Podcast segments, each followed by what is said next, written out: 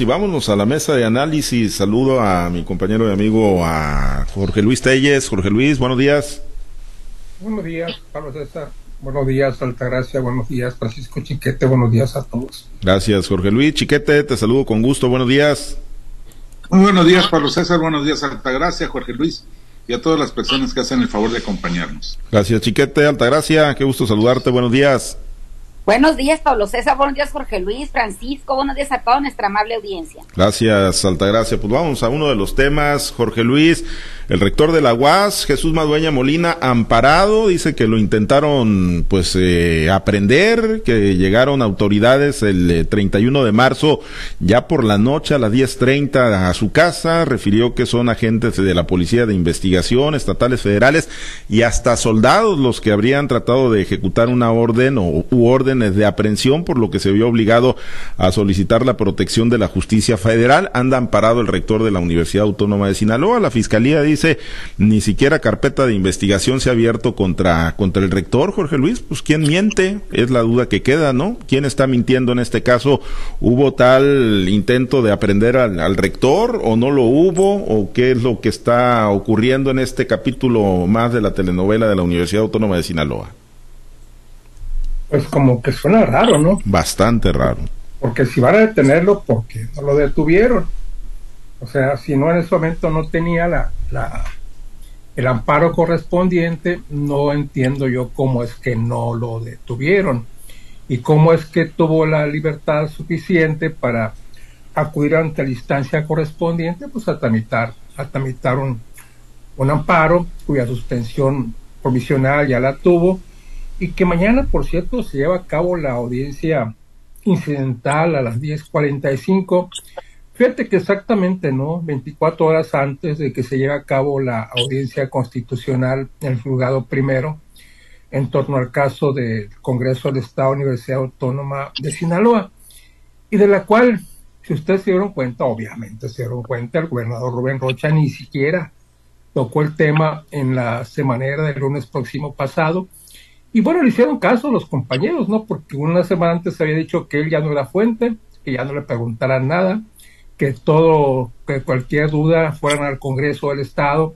para ver en qué iba el asunto, porque pues él no tenía nada que ver en el problema y que ya no iba a ser fuente, aunque sí iba a ser mediador en el conflicto, ahora sí, Congreso del Estado, Universidad Autónoma de Sinaloa, desligándose, desligándose, pues teóricamente, ¿no?, del asunto.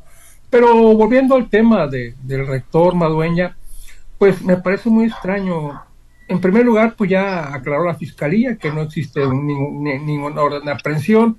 Entonces, ¿quiénes eran? ¿Quiénes eran los sujetos que fueron a aprender al rector? Yo digo que si hubiera sido esto, pues no, no, no quiero yo decir que sea falso, que sea un teatro armado por el rector y por, por, quienes gobiernan la universidad, que para eso se pintan solos.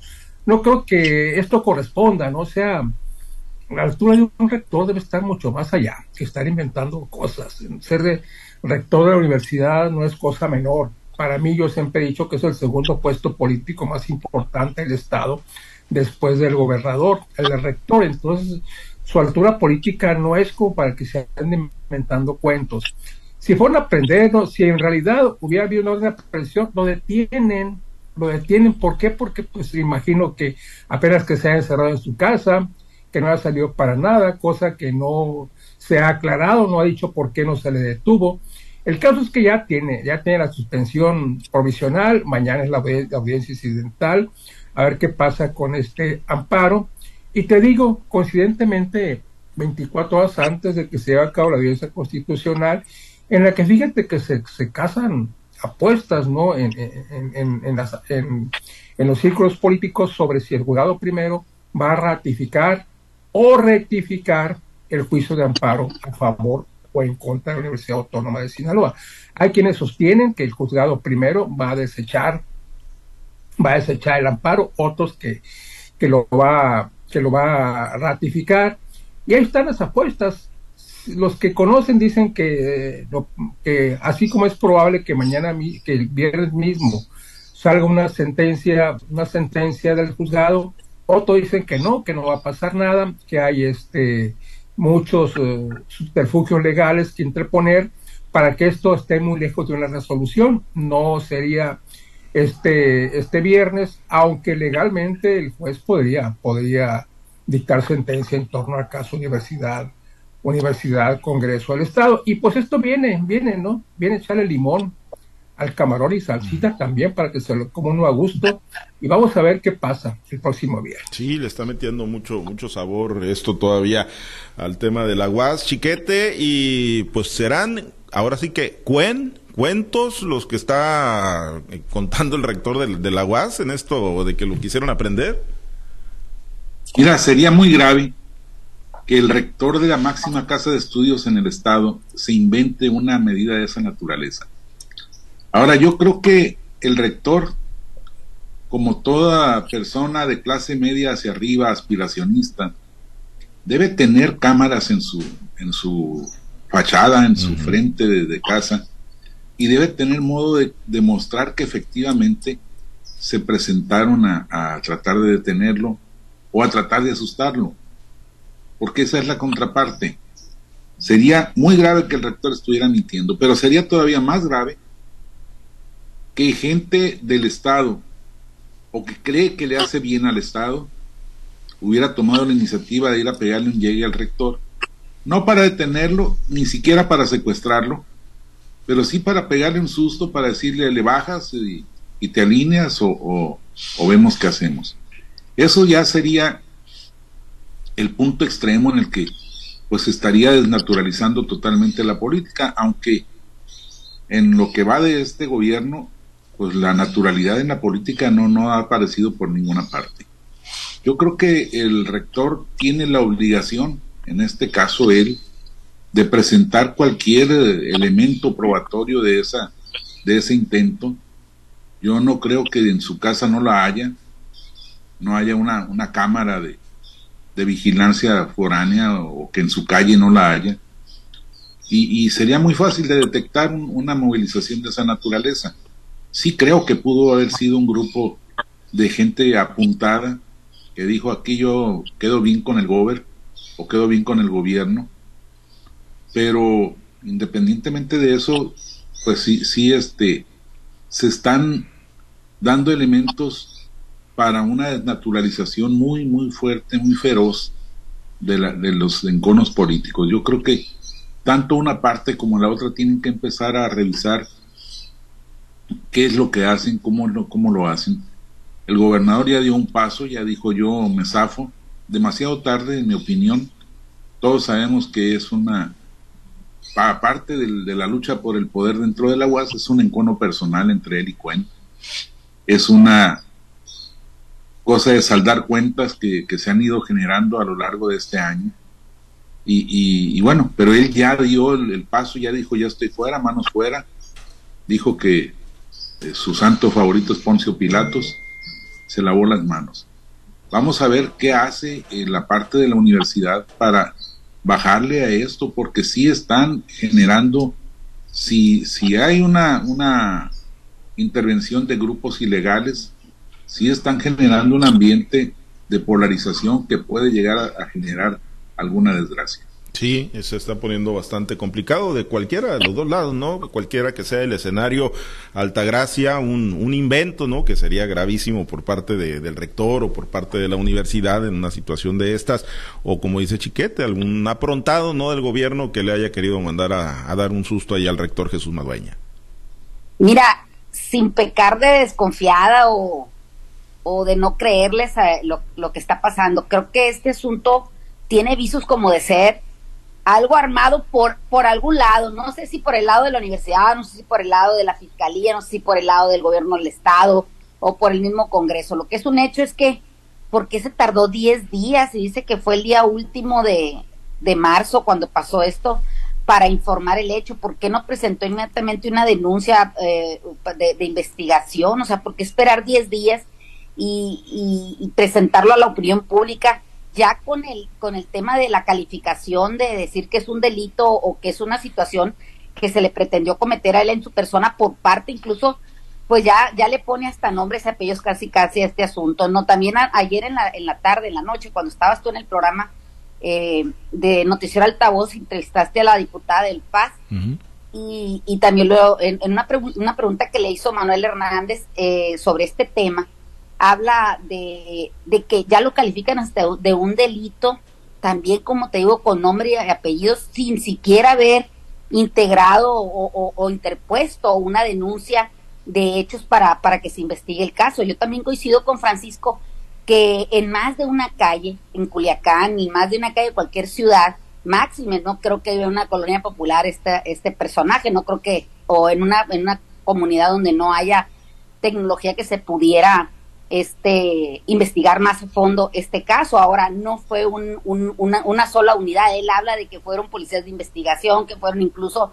hasta el ejército. Entonces, un movimiento de esa naturaleza es perfectamente, eh, se puede investigar de, con, muchas posibilidades de éxito, ¿no? Si en verdad ocurrió o, o, para determinar quién lo hizo. Me parece que estas cosas pues están en un plano que ya, ya pertenece casi casi a los guiones de, telenovela, ¿no? Lo que es un hecho es que esto también enrarece más el, el ambiente en el que se están desarrollando los casos y aleja cada día más una posible solución a este conflicto, ¿no? O sea, aquí el tema principal es que hay un hay procedimientos interpuestos por la por la este auditoría superior del estado en el tema de la rendición de cuentas y que la Universidad Autónoma de Sinaloa dirigida por por el por el doctor Madueña pues casi casi se oponen a que a, este tema de, rendir cuentas a la sociedad o rendir cuentas a, los entes encargados de, la revisión de estas cuentas. No sé, me parece que se está perdiendo el por qué llegamos a esta situación y se están dando pues otras situaciones alrededor que parecería ser que quieren desviar la atención de lo que realmente ocasionó este distanciamiento. También es un hecho que está, independientemente de lo que pase, si fue verdad, si fue mentira, si fue planeado, si fue un acople o lo que sea, el tema está ahí todavía, o sea, no se ha, no se, todavía no se deslindan las responsabilidades, ni siquiera se cumplimenta lo, lo, la, la, la, acción de la revisión en las cuentas de la Universidad Autónoma de Sinaloa. Creo que eso, independientemente de lo que pasa, independientemente de lo que le pase al rector, está obligado, de acuerdo a los lineamientos, a, rendir cuentas sobre el dinero que está obteniendo de recursos de la federación o recursos del Estado, o incluso tendría que ser obligatorio transparentar qué hace la Universidad Autónoma de Sinaloa con los dineros que aportan los padres de familia, que aportan los estudiantes y que, aportan también muchas empresas que son los que de alguna manera este, también le, le hacen donativos a la universidad. Me parece que, que este toda parafernalia que se está armando en torno a la personalidad o a la persona que en estos momentos dirige la Universidad Autónoma de Sinaloa y sobre todo al club que tiene o a esa, a esa pandilla o a ese clan o a ese eh, grupo de amigos que lo apoyan, pues están tratando de desviar a todas luces el, el, el, problema principal que está pasando. Es obligación de la, de la Fiscalía investigar qué es lo que está pasando también con esta denuncia pública, que todavía no hay una denuncia de hechos, pero creo que sería más, más interesante y sería más contundente y más, más legal que el mismo eh, rector de la universidad presentara una denuncia de hechos ante esta situación si es que realmente ocurre. Sí, es una, por donde se le ve a Jorge Luis, es una situación muy delicada. Y, y, lo que también pues queda claro es que pues el rector no estaba tan dispuesto, no está tan dispuesto a ir a pagar con cárcel la defensa de la autonomía universitaria, como lo dijo hace algunas semanas. Bueno, la posibilidad de que sea una, una situación armada por ellos mismos no es, no es descartable.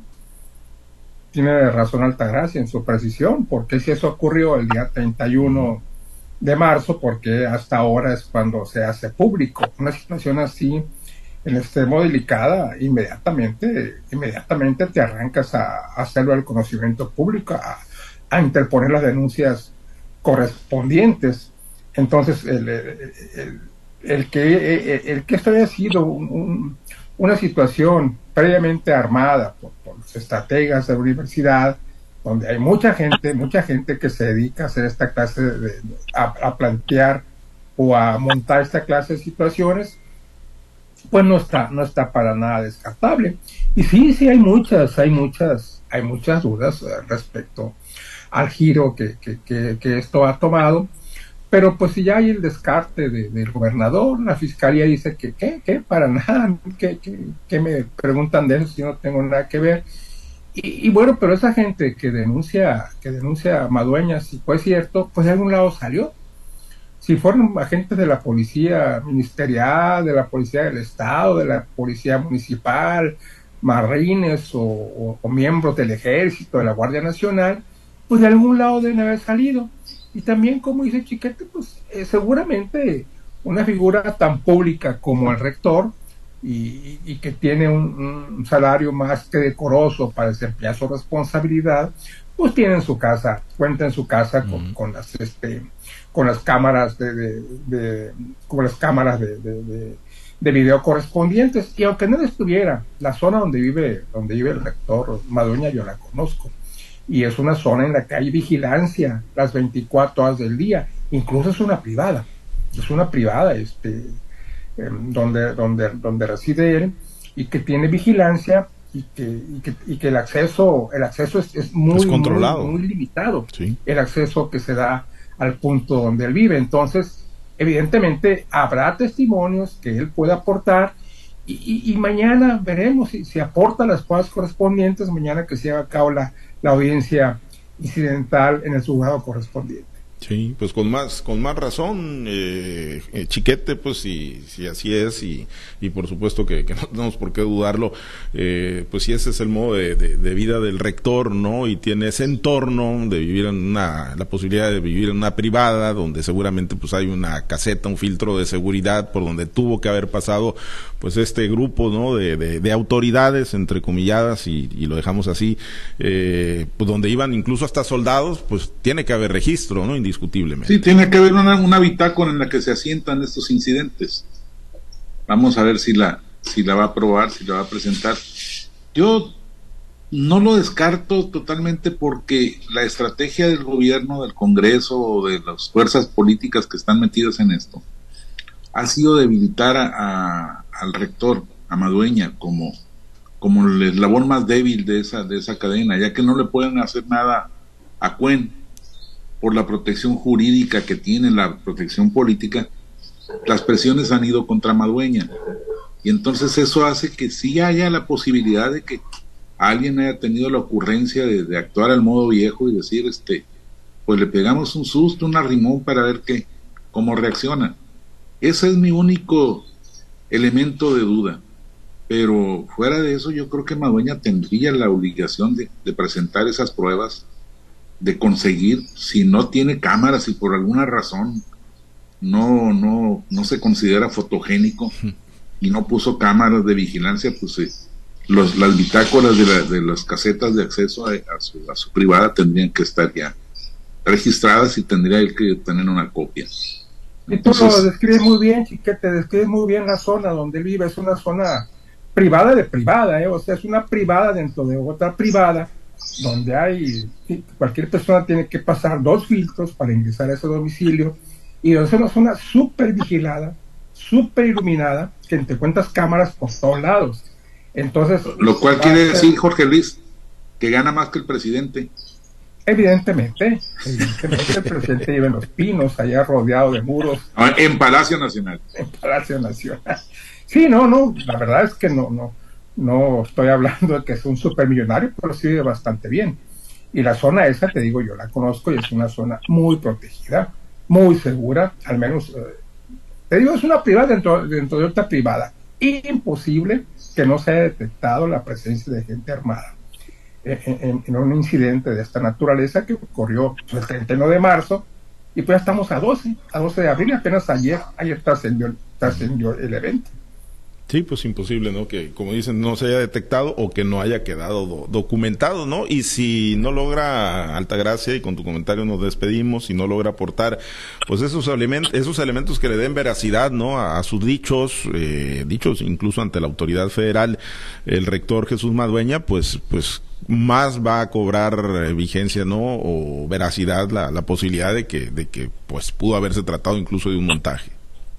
Mira, el que acusa tiene la obligación de aportar la prueba, no, no puede nomás lanzar acusaciones al aire porque finalmente creo que los reflectores están más que puestos en su persona, en su actuar y sobre todo en el antecedente que tiene la Universidad Autónoma de Sinaloa. Cuando estaba la, la, fecha más cruda de la guerra del crimen o, contra el crimen perpetuada por, por Felipe Calderón Hinojosa en Culiacán. Muchas de estas privadas a las que se refiere este Jorge Luis no fueron no fueron este susceptibles de que entrara ni el ejército aún teniendo esa consigna nacional em, este casi casi firmada por el presidente de la República no podían entrar estas privadas entonces me parece algo pues de veras que está muy cuestionable que, que se pretenda eh, decir que, que fue hecho en, yo no sé dónde vive, la verdad, a lo mejor no me codeo, yo soy de la chusma, del vulgo y no sé dónde vive el, el, rector, ¿no? Pero sí sé dónde opera, y opera en la Universidad Autónoma de Sinaloa y está obligado a rendir cuentas eh, sobre su actuar en esa máxima casa de estudios. Y si tiene obligación también de, de, presentar las pruebas, de hacer una denuncia por, el, por, lo, por las declaraciones que está vertiendo al aire. El que tiene la acusación debe tener la prueba. Bien, pues ya veremos, ya veremos si las aporta el rector Jesús Madueña Molina. Por lo pronto en la fiscalía dicen que no, no hubo tal orden de aprehensión. Pues nos despedimos, eh, dejamos ahí tentativo para mañana el otro tema de, de, la reducción de la edad. Ya se nos está quedando muy lejos la posibilidad de ser diputados federales. Ahora los quieren hacer a los 18 años de edad. Nunca, nunca es tarde, Pablo ¿Eh? César. No, no, no, no, tampoco limita en el otro sentido. No, no, no, yo sé, yo sé que no, pero, pero, pues a los 18 años, ahí hay muchos ninis que lo van a ver como una gran oportunidad. Y hay viejos ninis, porque jóvenes ninis no va a haber. bueno, pero, no, pero no en esta mesa, ¿no? Pero, no en esta mesa no ha fijado una edad máxima, ¿eh? No, no, no, no, la que máxima. Todos, hasta los que estamos cerca de los no, 70 no, ya no, podemos La máxima, la máxima Porfirio Muñoz Ledo es el, ahora, es el pues tope. en el gobierno de México hay puros viejitos ahora. Sí, sí, es la moda. Sí, sí, es, es la gerontocracia. Así es. La gerontocracia. Buen, buen término, Francisco, gerontocracia. La gerontocracia de la 4T. Bueno, pues ahí, ahí, está el tema, lo, lo platicamos eh, mañana, si es que lo de la UAD no nos, no nos da para más en el transcurso del día. Yo lo, creo que sí va a dar, fíjate. Sí va a dar, ¿ah? Sí. Yo creo que sí va a dar. El trozo del día de hoy van a salir muchas cosas interesantes y mañana en la audiencia, pues más todavía. Pues Manda a tu gente para acá, para Culiacán, para que conozca una ciudad bonita, Ay, Pablo César. ¿Eh? No pongas allá. No, se nos hacen, toma no, se nos hacen tomateros y luego se, se, regresan, se regresan ¿Eh? echándonos un montón. ¿Eh? Oye, y ahora que ahora que el presidente municipal causa el problema del agua potable, creo que no va a salir tan bien calificado el, el presidente municipal de Ahome. Sí, trae problemas en el Valle del Carrizo, ahí se le hizo la manifestación. Pero bueno, eh, pendientes entonces, eh, gracias. Pusieron fecha, por cierto, nada más Altagracia, así muy breve, para el 19 de abril. Ya tienes listo el tractor para irte a 40 kilómetros por hora por la internacional, desde el Carrizo hasta Culiacán hay que ver quién convoca, Jorge Luis, este Francisco, Pablo César.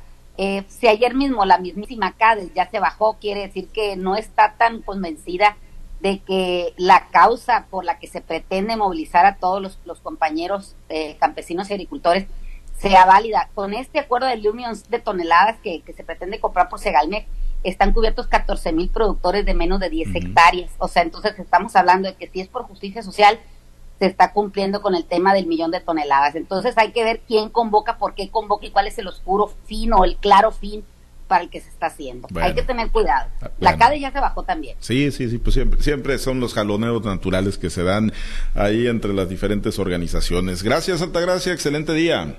Pues que tengan un excelente día y a esperar noticias. Sí, Jorge Luis, excelente miércoles. Buen miércoles a todos. Gracias, Chiquete.